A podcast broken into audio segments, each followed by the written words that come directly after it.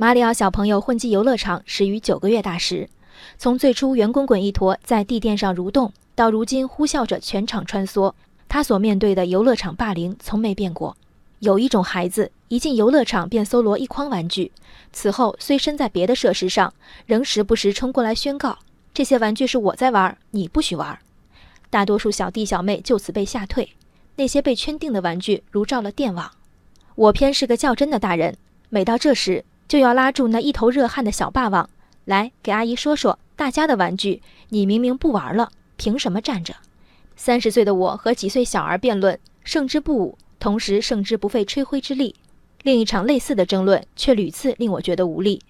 今天有媒体报道，山东济南西客站片区横支九号路和横支十号路上。出现大金南路和大金北路的新路牌儿，附近居民欣然表示，呼吁了这么久，很高兴小路终于有路牌了。这两年里，叫个外卖、打个车什么都很麻烦，快递小哥经常找不到地方，心塞不已。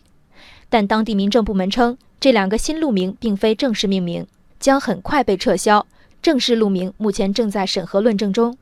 在此前，中央美院学生葛雨露在2013年私设的葛雨露路牌，于七月中旬被拆除。从2005年被命名为百子湾南一路，到2013年葛雨路找到这条看不到路牌、查不到路名的无名路，中间隔了整整八年。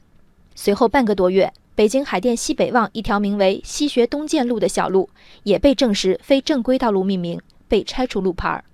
西学东建路和大金南路、大金北路建成至今都已有大约两年。最近一个月里，许多人突然被迫得知了道路命名的严肃性。要完成一条道路的命名、路牌制作和悬挂，为什么两年不够，八年也不够？我们不得而知。但我们大致能猜到的是，负责道路命名工作的同志们一定不住在葛雨路、西学东建路、大金南路和大金北路上。负责人说了，道路命名很复杂，要体现科学性、遵循规律，让路名方便实用，同时要体现城市文化特色。这林林总总的因素里，唯独缺了一项。体现急居民所急的紧迫性。不信你去路牌周围问一圈，是愿意再等两年，等个精美绝伦的名字，还是叫个差不多的名儿，赶紧安上路牌儿？命名者苦恼于自己文思不畅，附近居民的快递和外卖吃的可是烈日下绕圈的皮肉苦。程序正义是最大的正义，可是如果有瑕疵的程序陷执行者于不义呢？一块路牌八年不见问世，三条新路两年无人命名。程序只给了管理者迅猛拆除私设路牌的责任和居民等待的权利。对此外更高的呼声，程序是聋的。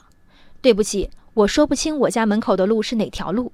这样的无奈之后，追究葛雨路们的责任有章有法。路名和路牌为何难产，却无人问责。游乐场里，我以大欺小，有勇气问那些蛮横的孩子：大家的玩具，你明明不玩了，凭什么站着？更多无名路边的居民们甚至找不到发问的场合，但他们同样想知道：既然私设路牌是违法的，能设路牌的人两年甚至八年就是不设。你明明不作为，凭什么不让别人作为？人生海海，见微知著。我是静文，往期静观音频，请下载中国广播 APP 或搜索微信公众号“为我含情”。